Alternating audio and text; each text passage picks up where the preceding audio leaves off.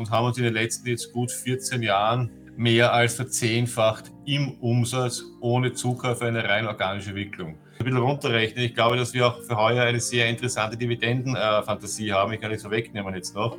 Aber sich tut mal auch eine gewisse Erwartungshaltung schüren, dass wir auch bei der Dividende äh, entsprechend auch den Aktionär teilhaben lassen werden. Äh, und ich glaube, 1,50 Euro äh, werden wir nicht mehr wo reinschreiben wollen müssen. Ja.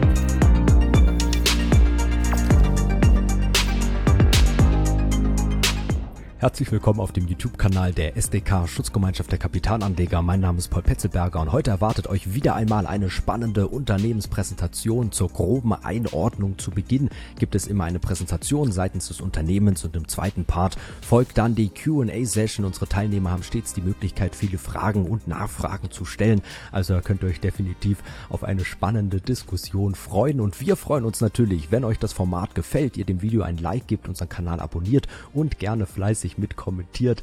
Lasst uns eure Meinung wissen und abonniert auch unseren Newsletter, damit ihr bei zukünftigen Veranstaltungen gerne mal live mit dabei sein und Fragen stellen könnt. Nun aber viel Spaß mit dem Video.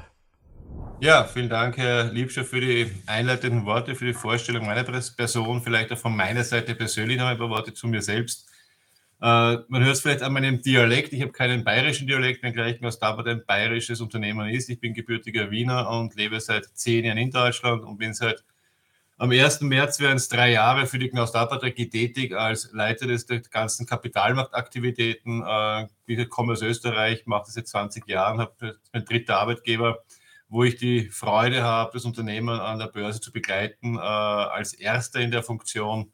Ähm, ja, das vielleicht ganz kurz zu mir. Aber deswegen bin ich nicht hier. Ich bin hier, um Dappert näher zu bringen. Äh, und deswegen auch vielleicht gleich möchte ich anfangen mit äh, einem, äh, um einen Mythos zu widerlegen. Äh, die Caravan, dass es die Caravaningindustrie ohne eine Pandemie nie gegeben hat und dass das ganze Wachstum nach der Pandemie sich wieder einstellen wird und wieder auf ein Niveau fallen werden, was einige Analysten sagen, Marktteilnehmer. Ähm, das es vielleicht gar nicht gibt. Ja. Was Sie hier sehen, sind zwei Grafiken. Das eine ist auf der linken Seite die Umsatzentwicklung und wohlgemerkt eine organische Umsatzentwicklung. Nasdaq hat in der Historie nie etwas Größeres zugekauft. Äh, sehen Sie hier, dass wir eigentlich seit dem ersten Jahr nach der Finanzkrise im Jahr 2009 äh, mit 134 Millionen Euro quasi wieder erwacht sind nach der Finanzkrise und haben uns in den letzten jetzt gut 14 Jahren äh, mehr als verzehnfacht im Umsatz ohne Zukauf eine rein organische Entwicklung. Das heißt mit anderen Worten, seit über zehn Jahren befindet sich die gesamte Branche und wir sind Teil dieser gesamten Branche in einem stetigen Aufwärtstrend, der durch die Pandemie nur beflügelt wurde und nicht erst ausgelöst wurde. Natürlich, wenn man es ein bisschen näher schaut, die letzten drei Jahre, wir gingen im Jahr 2020 an die Börse, äh, mit einem ersten Berichtsumsatz von 795 Millionen, dann haben wir uns in den letzten drei Jahren fast verdoppelt im Umsatz. Äh, und wir haben, wie es der Herr Liebscher gerade angekündigt hat, wir reden hier über Zahlen, über schöne Zahlen. Äh, wir haben gestern den vorläufigen Konzernumsatz 2023 veröffentlicht und die Zahl lautet 1,44 Milliarden Euro Umsatz. Das heißt, wir haben de facto an der ober, oberen Ende unserer Prognose einen Umsatz geliefert. Was noch aussteht, ist ein Wert für die äh, Ergebnisentwicklung oder das Ergebnis des Geschäftsjahres. Aber ich kann mal vorwegnehmen, die Bandbreite, die wir angekündigt haben, 8,5 Prozent bis 9 Prozent EBITDA-Marge, äh, die wird erreicht werden. Äh, die, den finalen Wert werden wir am 28. März im Rahmen der Jahresberichterstattung von geprüften Zahlen dann äh, veröffentlichen. Wenn man eine linke Grafik jetzt äh, hernimmt, wir haben uns mehr als verzehnfacht. Ich kann sagen, gleich, im gleichen Zeitraum hat sich der gesamte deutsche Markt gemessen an den Zulassungen nur verdreifacht. Das heißt, wir sind de facto seit über zehn Jahren in einer, einer Outperformance des gesamten europäischen Marktes. Ähm, und da ist die Frage zulässig, wie geht das, dass wir so schnell, so lange, so gut gewachsen sind? Die Erklärung ist äh, zweiteilig. Die eine Erklärung ist natürlich die stetig steigende Nachfrage nach Freizeitfahrzeugen und im Speziellen von Knaus Dappert. Die zweite Antwort ist, äh, neben der stetig steigenden Nachfrage haben wir auch kontinuierlich unser Produktprogramm erweitert. Ähm, wer mit dem Thema Caravaning ein bisschen vertraut ist äh, und die Marken Knaus oder Tabat näher kennt, der wird wissen, dass beide Marken ihren Ursprung im Wohnwagen haben und nicht im Wohnmobil oder im, im Campervan oder Kastenwagen. Ähm, und Knaus Tabbert hat sich die letzten äh, gut 14 Jahre und auch schon die Jahre davor ähm, stetig auch dem gesamten äh, als Vollsortiment etabliert bei den Volumensmarken. Und heute äh, sind wir bei Knaus mit Wohnwagen, Wohnmobil und Kastenwagen vertreten und bei Weinsberg, der zweitwichtigsten Marke im Haus, ebenfalls ein sogenannter Vollsortiment. Wir bieten alle Fahrzeugkategorien äh, über diese Marken an. Und diese rote Linie, die Sie hier äh, über den Balken sehen, ist der stetig steigende Anteil an motorisierten Fahrzeugen. Und dieser Effekt hat einen gewaltigen Hebel auch auf den Umsatz, weil es, es gibt immer so eine Faustregel, um es ein bisschen äh, näher zu erklären. Für ein fakturiertes Wohnmobil muss ich zwei bis drei Wohnwagen verkaufen. Das heißt, mit weniger Mengen schaffe ich wesentlich mehr Umsatz. Und das ist die zweite Erklärung, warum es uns gelungen ist, so stark zu wachsen über die letzten Jahre. Ähm, genau. Ja, hier steht noch größer, 30.000 Einheiten. Wie gesagt, wir reden seit gestern von vorläufigen Zahlen, deswegen auch hier keine Ist-Werte reingetragen. Aber wie gesagt, wir haben auf vorläufiger Basis 1,44 Milliarden Euro Umsatz gemacht und über 30.000 Einheiten äh, fakturiert über alle Produktsegmente. Ein weiterer Schlüssel zu dem Wachstum ist natürlich auch, man braucht Kapazitäten, man braucht innovative Produkte und man braucht die Menschen.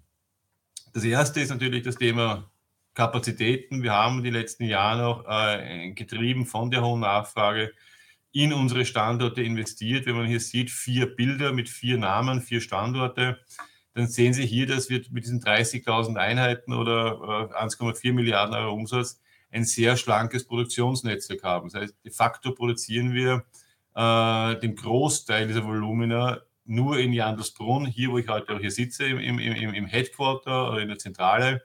Äh, und der zweite, der wichtigste Standort ist der Standort in Ungarn, in Nagiroshi. Diese beiden Standorte sind Volumenstandorte. Diese beiden Standorte sind auch vernetzt. Das heißt, wir können de facto heute, um es kurz zu machen abzukürzen, äh, auf beiden Standorten de facto fast alle Produkte produzieren und so relativ flexibel zwischen den Produktkategorien auch wechseln. Schlüsselfeld ist ein reiner Standard für die Marke Morello. Morello ist unser Luxussegment, äh, komplett anders, funktioniert komplett anders als die Marken, also dass die Premium-Marken Knaus, Weinsberg, Tabat und Tepp. Ähm, und der Standort in Modgas ist ein reiner Wohnwagenstandort, wo wir mehrheitlich äh, Tabat-Wohnwagen produzieren. Ja, in der Mitte zwei Produkt-Highlights letzten, des letzten Jahres eigentlich. Das eine untere Bild vielleicht mal vorgegriffen. Ähm, Klaus oder Gnaus und Weinsberg sind die einzigen Marken in Europa, die heute vollwertige Reisemobile, teilintegrierte Reisemobile auf der T6-Plattform bauen, auf der Multivan, auf der Bulli-Plattform bauen. Äh, wir folgen damit einem Trend zu kleineren äh, Reisemobilen äh, und sind ja auch schon in sehr hohen Stückzahlen vertreten. Ähm, das, das vielleicht ein Unikum, äh, was auch Innovation und Innovation im Haus Knaus betrifft. Äh, und das obere Beispiel hier, ähm, ein Knaus Wohnwagen. Das ist der erste Wohnwagen in Europa, der nicht mehr klassisch von innen nach außen gebaut wird und verschraubt wird. Dieser Wohnwagen ist der Knaus Azur, ist das erste, der erste Wohnwagen, äh, wo zuerst quasi das, die, die, die, der Kasten gebaut wird, das Gehäuse gebaut wird.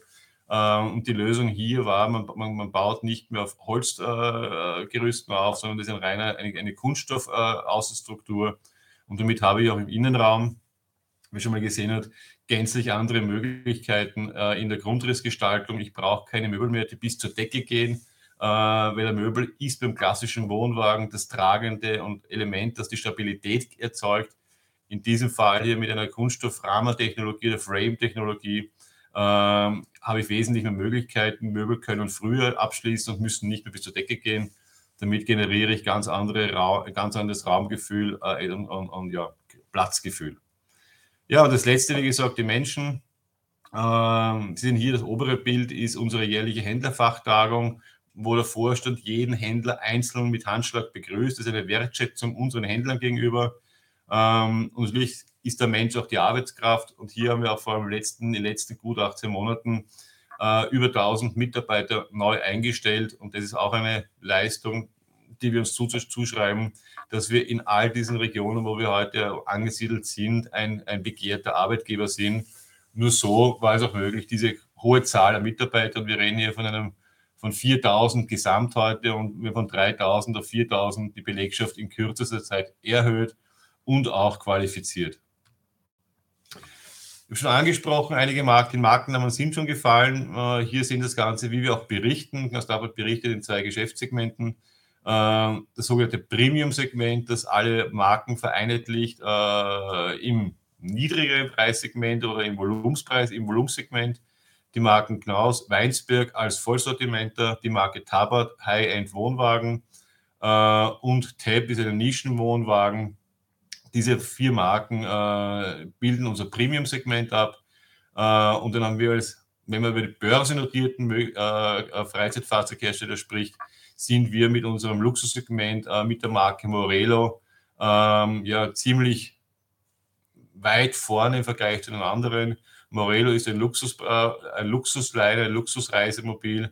Äh, und die Unterscheidung zu unseren Premium-Marken ist, wenn man über ein Knaus Wohnmobil spricht oder unter einem Morello, alle Fahrzeuge im Premium-Segment erlauben, sind, sind Führerscheinklasse B tauglich, das heißt äh, BKW-Führerschein. Äh, bei Wohnwagen braucht man unter Umständen auch das BE, sprich schwere Hänger. Aber im Bereich der Luxussegments bei Morello fangen wir an mit dem Lkw-Führerschein, sprich C1 oder C. Äh, die Gewichtsklasse der Fahrzeuge ist von knapp unter 7,5 Tonnen, das ist der C1-Führerschein, und geht bis ein maximales Gewicht inklusive Zuladung auf 28 Tonnen. Das heißt, hier sprechen wir als Basisfahrzeug sind es Nutzfahrzeuge, Iveco Daily äh, oder bei, bei, den ganz großen Fahrzeugen ist es auch der Mercedes Actros im Zwei- oder Dreiachser-Varianten. Äh, das heißt, Luxusreisemobile ist eine Nische im Vergleich zum Premium-Segment, wo wir heute über rund 80 Marken sprechen, die in dem Volumensegment zu Hause sind. Gibt es im Luxussegment nur drei Marken. Alle drei Marken sind in der Nähe von Schlüsselfeld. Das ist so das Luxus, äh, die Luxusregion in Deutschland. Es gibt Vergleichsmarken, die wir uns im Bewerb stellen, ist die Marke Concord äh, und das dritte Marke, die Marke Phoenix. Aber auch hier gesagt, Morello ist äh, mit Abstand die stärkste Marke mit über 60 Prozent Marktanteil bei Neuzulassungen jedes Jahr. Und preislich liegen sie auch woanders. Ähm, das, der Einstiegspreis für eines, das kleinste Fahrzeug ohne Extras, ohne Zubehör liegt bei knapp unter 200.000 Euro und geht bis 700.000 Euro, wobei das sind nur Listenpreise. Der Konsument in der Regel äh, investiert noch ungefähr 10 bis 20 Prozent in Zubehör. Das wir in Wahrheit reden wir von ungefähr einer Viertelmillion bis knapp unter eine Million Euro Kaufpreis des Konsumenten. Ja, Marktstellung, was Sie hier sehen, ist, äh, wo stehen unsere beiden wichtigsten Marken im Volumensbereich, Knaus und Weinsberg, in der europäischen äh, Statistik. Äh, ganz erfreulich ist, dass die Knaus Wohnwagen den dritten Platz belegen. Äh, der erste Platz ist, ich sage nicht, nicht unerreichbar, aber Platz 1 und Platz 2 werden sehr stark besetzt von Hobby und Fendt was de facto ein reiner Wohnwagenhersteller ist und damit auch sehr stark fokussiert auf diese Produkte. Äh, damit kann man mit Platz 30 auch äh, durchaus zufrieden geben. Äh, aber noch viel erfreulicher ist, dass Klaus Dabbert seit Anfang letzten Jahres die europäischen und die deutschen Statistiken anführt, mit Knaus Reisemobilen oder mit Knaus Wohnmobilen im Bereich der Teilintegrierten, das wichtigste Produkt in diesem Bereich, sind wir mit 12% Marktanteil in Europa oder fast über 18% Marktanteil in Deutschland die klare Nummer eins. Und wenn man sieht, dass die Nummer zwei in Deutschland Weinsberg ist mit 10 Prozent, dann ist 18 Prozent eine gewaltige Nummer, weil die Nummer drei in dem Segment hat weniger als 5 Prozent Marktanteil. Dann kommt sehr viel Kleinvieh, sage ich mal dazu. Aber auch bei Campervans, äh, dem dritten Produktsegment, sind wir in Deutschland, in Europa führend. Wir sind nicht die Nummer eins. Aber wie gesagt, wir sind mit allen Marken sehr stark vertreten.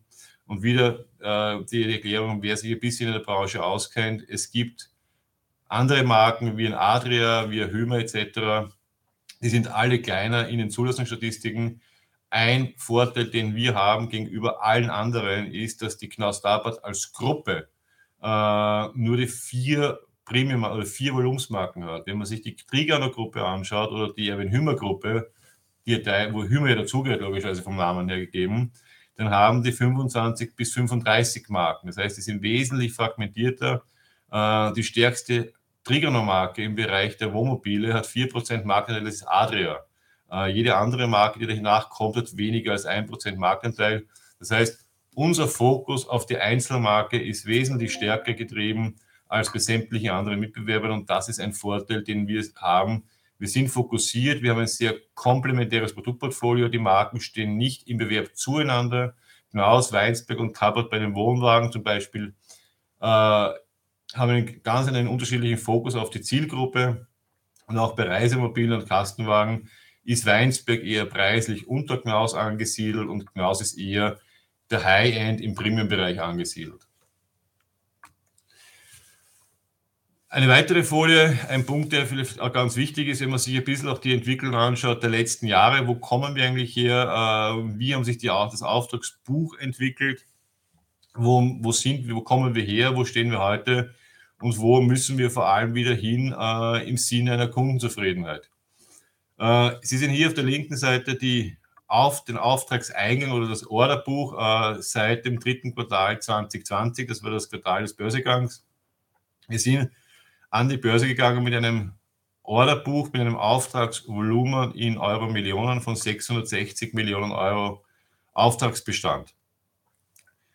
Dieser Auftragsbestand hat sich seit dem ersten Quartal 2021 gewaltig nach oben geschraubt, bis auf eine Spitze von knapp unter 1,6 Milliarden Euro.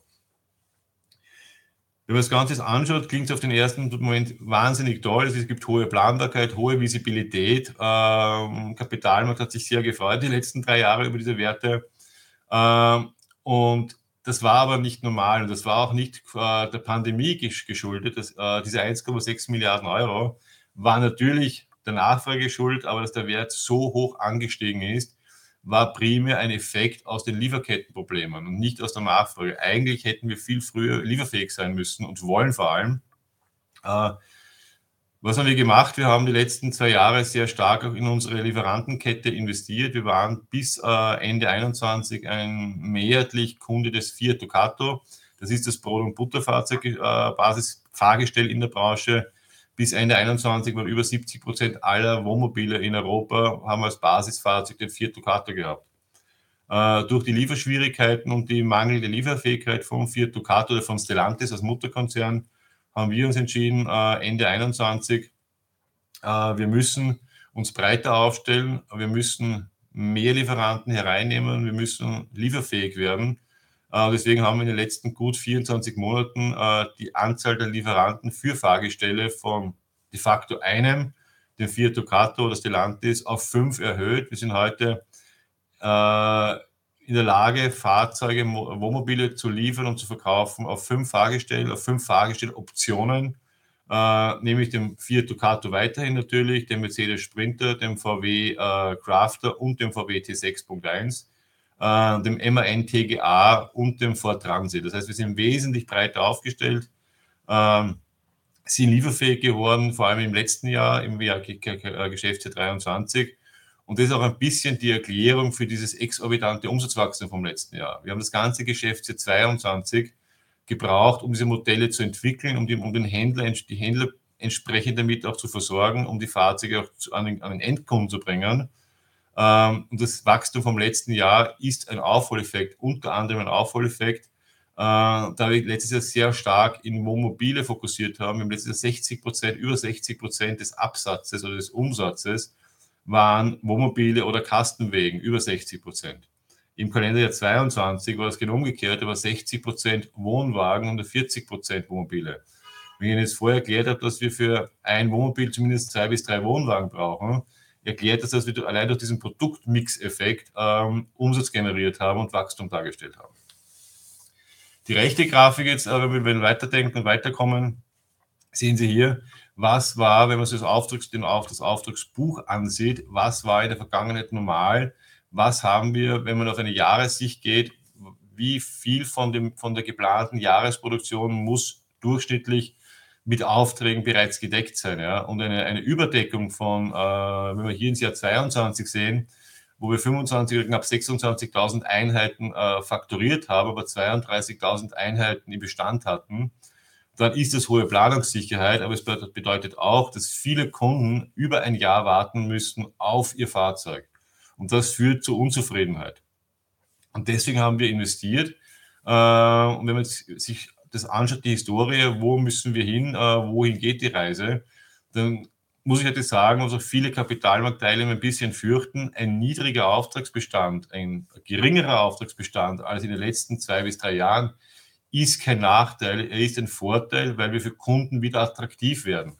Äh, wenn Sie halt zum Händler gehen und Sie, Sie interessieren sich für ein bestimmtes Fahrzeug, dann wird der Händler heute sagen, wir haben eine Lieferzeit von deutlich unter einem Jahr und somit sind wir wieder für den Endkunden attraktiv. Und das ist das Wichtigste. Wir brauchen interessierte Kunden, wir brauchen zufriedene Kunden.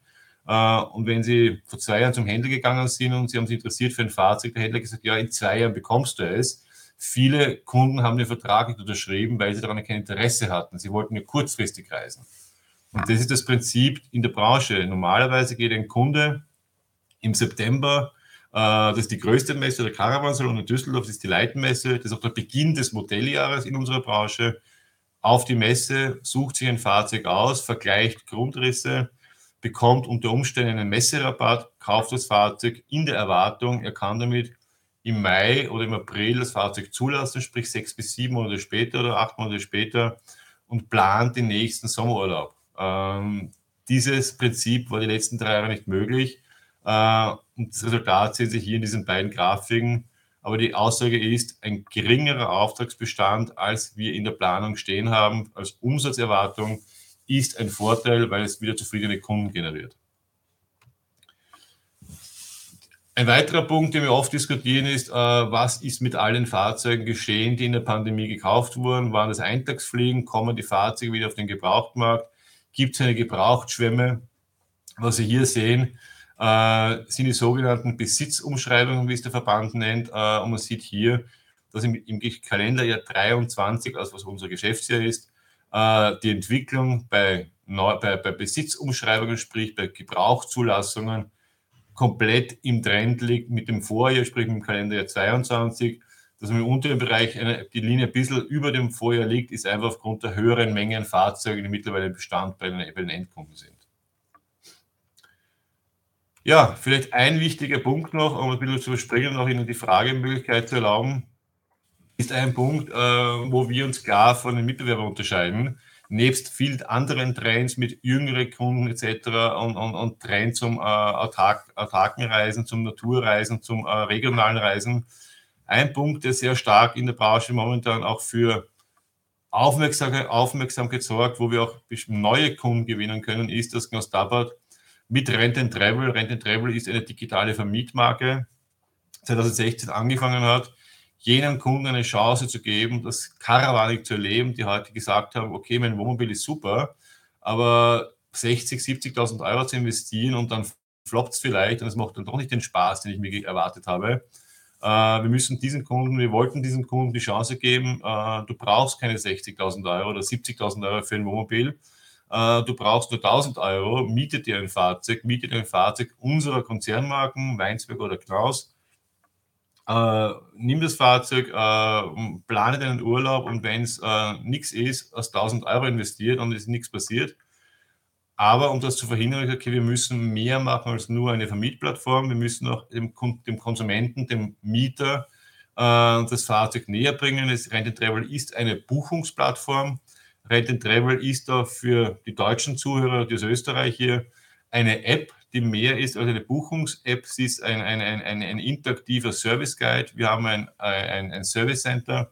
Wir wollen, dass die Konsumenten, die Mieter unserer, uh, unserer Rent-Travel-Kunden ähm, Erfolg haben, Freude haben. Sprich, wir unterstützen den Mieter auch mit technischen Services, mit technischen Videos, mit technischen Erklärungen, mit Einschulungen etc.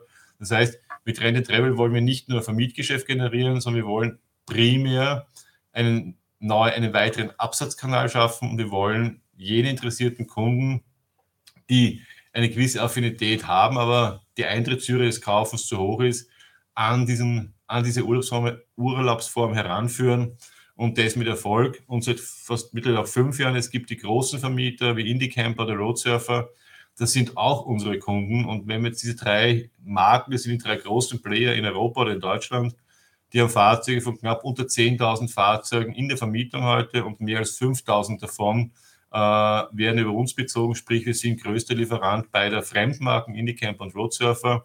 Und so haben wir den Vorteil, dass wir wesentlich früher bei den jungen Kunden von morgen sind. Und das spricht jetzt gleich zum nächsten Thema, der junge Kunde von morgen.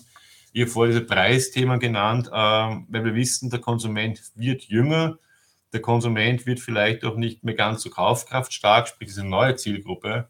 Deswegen hat sich auch Klaus Dappert entschieden, was bereits zum Börsegang mal angekündigt wurde, dass wir heuer eine neue Marke auf den, eine neue Marke auf den Markt bringen werden, die sich primär dieser jüngeren, äh, nicht ganz kaufkraftstarken Zielgruppe widmen soll. Sprich, wir werden uns auch unten hin öffnen und auch ein attraktiveres Preis-Offering machen, Angebot machen. Äh, und das können wir nur über eine neue Marke, weil die Marken, die wir heute haben, die sind platziert, die haben ihre Zielgruppe, die haben ihren Markt äh, ja, äh, erobert, unter Anführungszeichen. Äh, und wie gesagt, um auch nach unten hin betrachtet, jüngere Konsumenten äh, anzusprechen, äh, werden wir im zweiten Halbjahr eine neue Marke launchen, um auch uns zu öffnen einer neuen Zielgruppe, weil, wie gesagt, es gibt Studien, die nicht von uns selber kommen, sondern Marktstudien sind vom Verband.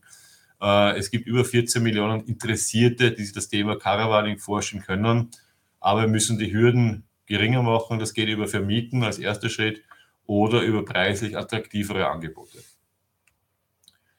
Ja, in diesem Sinn, glaube ich, über die Zahlen brauche ich jetzt nicht sprechen. Ich habe die wesentlichen Zahlen genannt äh, und möchte die Chance geben, die Fragen jetzt von Ihnen zu beantworten. Gerne auch Fragen zu Zahlen natürlich. Prima. Vielen Dank, Herr Taverne. Ähm, ich blicke mal in den Chat und dann gehen wir mal die Fragen durch. Die erste Frage von Herrn Heine. Vielen Dank, Herr Heine. Äh, wie ist denn der Auftragseingang beziehungsweise die Book-to-Bill-Ratio und kann man die irgendwo kontinuierlich near-time verfolgen? Ja. Also das Realtime, also wir haben jetzt keinen äh, Auftragsticker irgendwo platziert. Also bei Realtime kann man das nicht verfolgen. Ähm, aber wenn ich, wenn ich, ich kann mich auf die, auf, die, auf die Meldung von gestern früh verweisen. Wir, wir haben heute noch, einen, also heute ähm, ja, heute einen Auftragsbestand von knapp einer Milliarde Euro. Ähm, wir sind jetzt Mitte des ersten Quartals, äh, aber wenn man es auf, auf Jahressicht geht, kann ich auch wegnehmen, ein Auftragsbestand von einer Milliarde heute ist ein Book-to-Bill von auf jeden Fall kleiner 1. Mhm. Prima. Aber auch Dann, über die Grenze, ja. ich habe vorher erwähnt, wie gesagt, also wir müssen sogar noch kleiner werden. Also wie gesagt, wenn man sich das Wachstum jetzt, also wir, wir, wenn man sich die Zukunft anschaut, was wir als Mittelfristplanung haben von 2 Milliarden Euro bis 2027, das heißt, ähm, de facto müsste der, Auftrag, der, Auftragsbestand noch geringer sein, damit wir in diesem System wieder normal arbeiten können. Ja. Mhm. Dann eine Frage von Herrn Österreich. Können Sie uns ein wenig interner zum Weggang von Frau Schürmann erzählen? war die Verlängerung von Herrn Speck, die zeitgleich vermeldet worden, gegebenenfalls ein Auslöser für diese Verlängerung oder war dies ein Auslöser für die Verlängerung? Also die Wie gesagt, ich kann, Sie haben es gelesen, Herr Österreich, es freut mich, dass ein Herr Österreich dabei ist, also Österreicher. Ja. Ähm, die Meldung stand, ist ein persönlicher Grund. Persönliche Gründe möchte ich nicht kommentieren, kann ich auch nicht kommentieren, weil es persönliche Gründe waren. Ähm, und ich glaube, die Verlängerung von Speck stand schon länger im Raum und mich persönlich, also aus meiner persönlichen Rolle heraus, äh, finde ich es eine richtige Entscheidung von Speck, äh, den Vertrag zu verlängern äh, und diese Strategie, die er auch selber irgendwie ausgerufen hat, unter Anführungszeichen, äh, auch selber noch mitgehen wird bis Ende 2026. Herr Speck ist wird dann 67 Jahre alt sein, äh, 76, Entschuldige. Ähm, und es ist in Ordnung, ja, aber persönliche Gründe kann ich nicht kommentieren. Äh, genauso wenig wie ich Entscheidungen eines Aufsichtsrats kommentieren möchte. Ja. Es ist zu akzeptieren. Dann eine Frage von Herrn Franke. Wie entwickeln sich die Verkäufe in 2022, 2023 in Europa relativ zu den drei wichtigsten Konkurrenten? Ja, ich glaube, diese Frage habe ich auch schon ein bisschen vorweg geantwortet. Ich meine, Starboard wächst stärker, wir gewinnen Marktanteil. Der Markt ist äh, um, glaube ich, 8% gewachsen letztes Jahr. Wir haben 37% äh, Performance hingelegt. Äh, auch im Volumenswachstum wohlgemerkt, nicht jetzt immer im Umsatzwachstum. Äh, ich glaube, Starboard hat sich aufgrund dieses schlanken Produktportfolios, äh, das wir haben und das wir auch de facto nicht wirklich verändern wollen, also eine neue Marke für ein neues Segment. Ja? Und ich glaube, diese Stärke, dass wir uns auf wenige Marken fokussieren können, äh, ist eine der Stärken von Knastapa, die wir spielen seit vielen Jahren. Ähm, und diesen Trend wollen wir fortsetzen. Ja. Wir haben vielleicht auch das, wir haben ein sehr, auch ein sehr etabliertes Händlernetzwerk mit einem sehr hohen Anteil an Vertragshändlern. Ähm, und ich glaube, dass wir alleine, dass wir in, in weniger als einem halben Jahr vier Fahrgestelle ins, ins Portfolio genommen haben und im gleichen Zeitraum diese Fahrzeuge auch gekauft wurden, ja, äh, muss man auch erwähnen. Ja. Wir haben im Jänner Mercedes, äh, mit, im Jänner 22 einen Vertrag mit Mercedes unterschrieben und bereits drei Monate später Fahrzeuge ausgeliefert. Ja. Und das ist ein Thema, äh, wer ein bisschen automobilaffin ist, weiß, wie lange es dauert, bis, bis, bis BMW oder Audi oder VW ein Fahrzeug von der Idee äh, zum Handel bringt. Das dauert Jahre bis Jahrzehnte. Ja. Äh, wir haben in weniger als drei Monaten ein Fahrzeug komplett äh, neu entwickelt äh, und an den Markt gebracht. Ja. Und diese, diese Dynamik, diese Innovationskraft ist eine der Stärken von Knaus Mhm. Dann eine Frage, Wirtschaftsschwäche ist das Stichwort. Wie schätzen Sie die Umsatz- und Ergebnisentwicklung ein von anhaltender Wirtschaftsschwäche? Oder anders, wer soll sich die teuren Produkte in nächster Zukunft noch leisten können oder wollen? Äh, muss, man, die, muss man die Produkte ein bisschen aufdröseln in, in, in zwei Kategorien. Das eine ist der Wohnwagen, da wo man sich die Zulassungsstatistik beim Wohnwagen anschaut, dann ist es eine sehr stabile und, und auch normale Entwicklung, äh, weil der Wohnwagen eher ein Familienthema ist, für junge, für Einsteiger, für junge Familien. Äh, auch ich bin seit drei Jahren Wohnwagenbesitzer und Wohnwagenurlauber, äh, weil mit jungen Kindern äh, das Wohnmobil de facto nicht wirklich geeignet ist, ja, für, vor allem für junge Kinder. Ja, und in meinem Versprechen von sieben und acht Jahren. Ähm, und das sind dann Fahrzeuge, die in der Regel auch junge Familien haben Finanzierungserfordernisse wie Haus, Schulausbildung etc. etc. Das heißt, der Wohnwagen wird in der Regel nicht bar gekauft, sondern wird finanziert. Und damit bin ich hier sehr stark von wirtschaftlichen Entwicklungen abhängig, sprich Inflation etc. Oder auch Finanzierungskosten. Ähm, je hochpreisiger ein Fahrzeug wird in unserem Fall, desto mehr werden diese Fahrzeuge nicht aus dem Einkommen, sondern aus dem Vermögen finanziert. Das heißt, je höher das, je teurer das Fahrzeug wird und umso, umso besser, umso geringer ist die Finanzierungsquote. Äh, und wir haben heute über alles gedacht, eine Finanzierungsquote von weniger als 20 Prozent. Das ist das Feedback aus dem Handel, das wir bekommen. Das heißt, Zins, Zinsthemen, Zinssteigerungen sind in der Regel für unsere Konsumenten kein Kriterium oder kein Hauptkriterium. Äh, und insofern sind wir auch zuversichtlich, dass wir im Kalenderjahr 2024 ähm, eine, ja, nehmen wir es mal, ich will keine, keine Prognose vorwegnehmen, aber eine vernünftige Entwicklung haben werden, ja. Das mal so. Und dann eine weitere Frage zu dem, was Sie angesprochen hatten mit den Mieten. Rent and Travel. 70 Mal ein Fahrzeug für 1000 Euro mieten scheint wesentlich attraktiver zu sein, als einmal ein Fahrzeug für 70.000 Euro zu kaufen.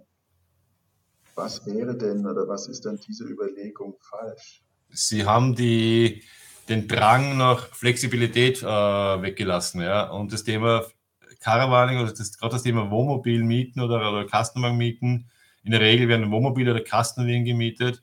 Äh, wenn Sie einen Wohnwagen oder ein Wohnmobil besitzen, äh, einer der Vorteile und einer dieser Vorteile, die die Konsumenten auch schätzen, äh, ist, sie sind nicht abhängig von gewissen Wochen oder Tagen, wo ein Hotelzimmer frei ist. Ja.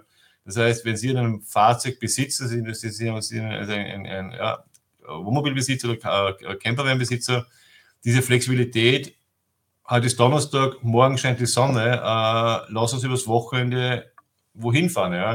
Äh, wenn es etwas schlecht ist, äh, bleiben wir lieber zu Hause und machen was anderes. Ja diesen Vorteil haben sie, diesen Vorteil lieben die Leute. Ja? Und den, den liebe ich auch, weil wir jetzt im Sommer Wohnwagen wieder zwei Monate zu Hause stehen ähm, und die werden nur nutzen, wenn die Sonne scheint. Ja? Schlecht, schön Wetterkapitän. Ähm, das ist das, was man bei, dieser Rechnung übersieht eigentlich. Äh, beim Mieten sind sie immer abhängig von dem gebuchten Zeitraum. Ja? Äh, egal, ob es regnet, schneit oder Sonne scheint, sie müssen äh, reisen oder sie zahlen Stornogebühr natürlich. Ja? Und das Zweite ist, was hier ähm, auch übersehen wurde, aber in die, in die Überlegung reingehört, wie wenn Sie ein Wohnmobil kaufen oder einen Kastenwagen kaufen, Sie kaufen ja de facto nicht das Fahrzeug, Sie kaufen den Wohnraum. Äh, und Wohnraum ist etwas sehr Individuelles. Und wenn Sie heute schauen auf den Straßen, es wird immer noch sehr eine hohe Anzahl auf den Autobahnen im Sommer von Wohnmobilen sehen, wo Sie sich fragen, das Ding muss ja mindestens 30 Jahre alt sein. Ja, ist es in der Regel auch, weil diese Leute sich Wohnraum geschaffen haben, eine Wohlfühlatmosphäre geschaffen haben und sich leider für uns unter Anführungszeichen ja sehr schwer trennen können von so etwas. Ja, das heißt, dieses, diese, diese Individualisierung, dieses Wohnraumthema äh, ist bei so einer Überlegung äh, auf jeden Fall mit einzubeziehen, wie wir auch unter anderem diese, diese Flexibilität, die sie haben, wenn sie ein so ein Fahrzeug besitzen ja, und nicht mieten müssen. Ja. Mhm. Und dann, ja, ESG-Thema. Elektromobilität. Wie weit sind Sie dort oder überhaupt Nachhaltigkeit, Nachhaltigkeitsberichterstattung und so weiter? Sagen Sie uns äh, zum einen doch, wie weit sind Sie in der Elektromobilität, aber inwieweit spielt Nachhaltigkeit überhaupt im Unternehmen eine Rolle und bei Ihrer Produktentwicklung? Also nehmen wir das, das erste Thema, das Thema Nachhaltigkeit. Nachhaltigkeit steht bei uns an einem sehr hohen Stellen, sagen wir mal so. Äh, wir sind auch bereits geratet und sind hier in der Branche führen, auch mit dem Rating von Sustainalytics. Äh, wir sind gerade dabei, zwei weitere, zwei weitere Ratings anzustoßen. Also wir wollen geratet sein, wir wollen wissen, wo stehen wir im Vergleich zu der Peer Group. Ähm, wenn wir was nachhaltiges Reporting steht, dann kann ich sagen, wir sind heute bereits dort im Reporting, sprich CSRD, wenn man so sagt, äh, dort, wo wir nächstes Jahr sein müssen. Also wir sind wesentlich weiter schon in, im, im Reporting-Erfordernis auch was, was Kennzahlen betrifft, ähm, als wir de facto heute sein müssten, theoretisch. Äh, das heißt, das Thema ist für uns ein sehr wichtiges Thema, weil natürlich auch aus einer gewissen Marketingbrille heraus betrachtet, äh, der ganze Trend des Caravanings ein nachhaltiger Trend ist, ja, und nachhaltige Themen auch vereint, ja. Ähm, zweite Frage, ähm, Elektromobilität, das sind Zukunftsthemen für uns. Das ist jetzt kein Thema, das wir in, in, in, in Monaten lösen wollen, lösen können. Wir fahren äh, oder wir, wir, wir proben gerade ein voll, ein voll elektrisches Reisemobil. Hier machen wir auch Fortschritte. Ähm, aber wir widmen uns genauso dem Thema elektrische Caravan-Achse. Das heißt, wir haben auch hier eine, eine, eine, eine, eine Caravan-Achse in Erprobung, die das Zugfahrzeug unterstützt. Warum machen wir das? Gerade bei dem Thema Caravan-Achse äh, weil wir wissen, dass, der, dass, dass dieser Elektromobilitätsschritt, auch wenn er gerade ein bisschen eine, eine Unterbrechung erfährt, äh, oder auch im Bereich der, der Hybridtechnologie, ähm, das Thema Reichweitenminimierung ein Thema ist für den Wohnwagen. Wenn Sie heute ein Zugfahrzeug, ein Zugfahrzeug haben, das äh, ja, 400, 500 Kilometer Reichweite hat und Sie hängen einen Wohnwagen mit 1,8 Tonnen hinten drauf, dann wird die Reichweite bei minus 60 Prozent liegen ungefähr heute.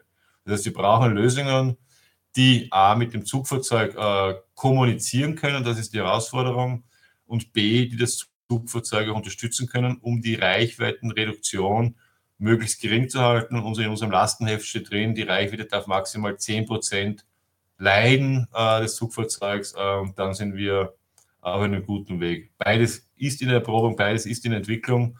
Aber es gibt noch einen wesentlich anderen Punkt. Äh, ich glaube, wir sind schneller auf der Straße, ähm, ähm, als es die gesetzlichen Rahmenbedingungen gibt dazu. Es gibt heute äh, keine Regulativ, das äh, elektrische Caravan-Achsen erlaubt. Weder am LKW noch am Gartenhänger noch bei unseren Wohnwagen. De facto können solche Fahrzeuge gar nicht zugelassen werden, weil es keine Gesetzgebung gibt dafür. Das heißt, wir entwickeln etwas heute, von dem wir hoffen, durch auch Verbandstätigkeit dass wir parallel auch, die, dass es parallel auch ein Regulativ gibt, dass wir die, diese Wohnwagen mit elektrischer Achse äh, überhaupt in größeren Serien produzieren können. Heute können wir nur Erprobungsfahrzeuge oder Kleinserien bauen, aber es fehlt für beide Themen auch heute noch in, in, in der EU ein entsprechendes Regelwerk. Mhm. Und dann eine Frage zum Produktionsvolumen. Wie verändert sich Ihr Produktionsvolumen auf Länderebene in den nächsten Jahren? Stichwort Produktionsverlagerung. Sie haben ja schon einen Standort in Ungarn und ähm, wahrscheinlich zielt die Frage auch darauf hin, ob es da Produktionsverlagerungen gibt und wie sehen Sie das Produktionsvolumen auf Länderebene in den nächsten Jahren? Nein. Also wie gesagt, Produktionsverlage, es gibt immer wieder, sagen wir so, dass man die Produktion von A nach B schiebt und so weiter, um Werke auszulasten, um Effizienzen zu heben, um, um Produktionsabläufe besser zu optimieren. Aber alles, was wir tun, wird die nächsten Jahre auf diesen vier vorher vorgestellten Standorten passieren.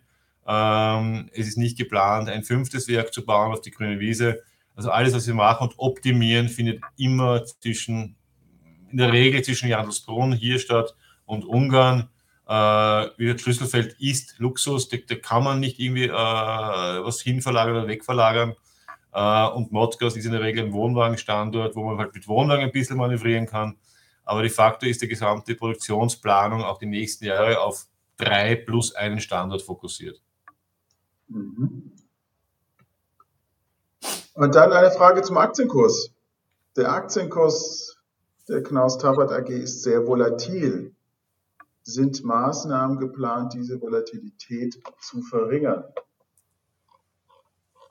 Ja, Maßnahmen würde ich mal, natürlich trifft man Maßnahmen, aber das, die, die, es gibt aus meiner Sicht, und da bin ich gerne zu jeder Diskussion bereit, äh, es gibt einen Grund, ich glaube, um den, an dem müssen wir primär arbeiten. Wir haben die letzten, wir sind jetzt knapp über drei Jahre an der Börse.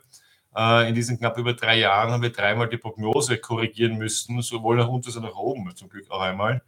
Äh, und ich glaube, wenn man so ein, ein, ein Börse-Neuling ist, ja, und in den ersten drei Jahren gleich dreimal die Prognose ändern muss, dann äh, wird man nicht populärer, sage ich mal so dazu. Ähm, und ich glaube, dass wir einfach die nächsten Quartale oder die nächsten Jahre, auf Jahressicht vor allem gesprochen ist, ähm, entsprechend liefern müssen. Ja? Und dazu stehen wir auch. Ja? Und, und ich glaube, mit, mit entsprechender ähm, ja, Qualität, die wir, die wir an den Tag legen, äh, werden wir auch wieder Vertrauen in die Aktie gewinnen. Und das Zweite, was sicherlich aus meiner Sicht mitspielt, ist, ähm, dass es eine gewisse wenn man so Vorbehalte oder Ängste gibt, das Kapital, also einige Anleger, die halt ein bisschen äh, die, die, die Fragezeichen haben, wie entwickelt sich, äh, wie schaut eine normale Welt für die Branche aus, wie schaut eine normale Welt für Knaus aus, ja. Ähm, und ich glaube, hier, auch hier müssen wir Antworten geben und die Antworten werden wir geben, ja, ähm, zu dem, zu dem ja, späteren Zeitpunkt, ja. Aber aus unserer Sicht kann ich sagen, aus der, aus der Sicht von Knaus Tappert, ähm, werden wir ähm, auch in den nächsten Jahren ähm, durch mit Zahlen überzeugen und weniger enttäuschen. Das können wir so als Big Picture mal mitgeben an jedem, der heute 34 Teilnehmer, äh, der hier gerade zuhört. Ja. Mhm. Dann noch wieder noch eine Frage zum Aktienkurs, im Anschluss auch daran. Ähm, wie erklären Sie sich den großen Unterschied zwischen dem aktuellen Aktienkurs 45 Euro und den Research-Aussichten der Analysten 86 Euro. Ja, ich sage mal, den Kurs von heute, mal, den, den, habe ich bereits erklärt, versucht zu erklären und ich, das ist meine Erklärung und ich, äh, ich, ich lasse auch jede andere Erklärung zu. Ähm, ein Kurs der Analysten ist eben auch eine, eine Erwartung in die Zukunft. Ja? Und wie gesagt, ich habe über die Zukunft gerade gesprochen, ich habe gesagt auch, äh, wo ich als Gesamtbild wieder mitgeben kann. Und ich glaube auch, wenn wir dieses Gesamtbild auch erfüllen können, was wir auch vorhaben, ähm, dann möchte ich nicht ausschließen, ob es jetzt 86 Euro sind oder 75 Euro sind oder eines der anderen Kursziele. Ähm, aber ich bleibe relativ zuversichtlich, dass wir eher höhere als niedrigere Kurse sehen werden in Zukunft. Ja. Wie sie ausschauen werden, das ist nicht meine Aufgabe, noch die Kursziele zu nennen, aber ich bin, ich blicke zuversichtlich in die Zukunft für den Kurs und fürs Unternehmen. Das ist schon fast ein Schlusswort. Sie blicken zuversichtlich. Wenn Sie so sehen, soll es so sein. Also ich bin gerne bereit, zu beantworten. Unternehmen. Ähm, ich sehe jetzt im Chat auch keine weiteren Fragen. Ähm, deswegen zunächst mal meine Frage an die. Mein Lanz, also mein Lanz. Haben wir was übersehen an Fragen? Dann nehmen wir das als, als, ähm, als Zufriedenheit des ähm, Aktionariats, des Streubesitzes, die ähm, Zufriedenheit mit den Zahlen und die Zufriedenheit mit den, mit den, ähm, mit den Antworten. Herr Taverne, vielen Dank für Ihre Zeit. Sehr gerne.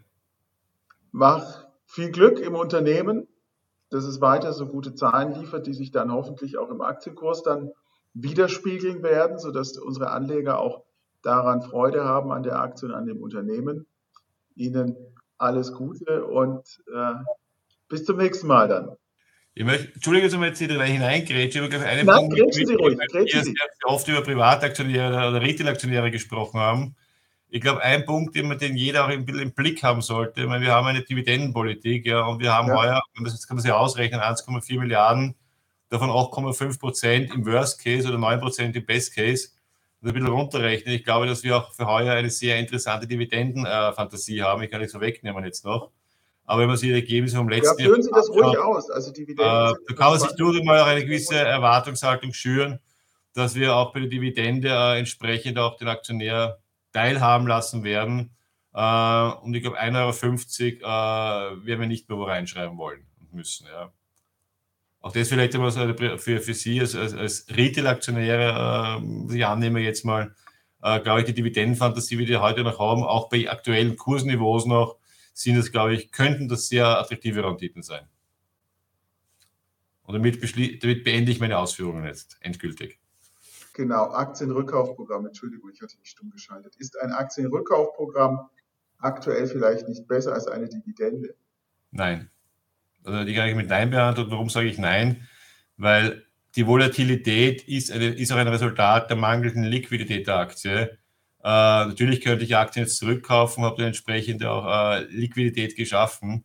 Aber in des Tages, glaube ich, kann man mit, wie ich ja gesagt habe, ich, ich versuche ja eine, sehr, eine, eine positive Grundstimmung zu erzeugen, äh, die ich auch vertrete natürlich. Äh, ich glaube, ich ähm, tun mir mehr Gutes, wenn wir entsprechend auch liefern werden äh, durch aktive Kommunikation mit dem SDK, auch mit, der, mit, mit DSW etc äh, einfach mehr Leute für uns interessieren und begeistern können, dann kommt auch eine bessere Liquidität äh, und wir handeln die Aktie und auch dann hoffentlich auch steigende Kurse. Also ich Gut. halte momentan wenig von Rückkaufprogrammen, das macht aus meiner Sicht wenig Sinn. Gut, danke. Rechterisch auf jeden Fall, aber so nicht. Dann bleibt mir äh, nochmals Ihnen zu danken, Herr Taverne. Sehr gerne. Vielen Dank für Ihre Zeit. Äh, Ihnen im Chat und äh, beim Zuhören vielen Dank, äh, dass Sie sich eingeschaltet haben. Und schauen Sie, was wir als SDK machen. Werden Sie Mitglied, unterstützen Sie uns. Nur so ist es möglich, dass wir Ihnen diese Informationen bringen können. Haben Sie vielen Dank und Ihnen allen einen schönen Abend. Auf Wiedersehen. Vielen Dank. Danke, alle. Servus.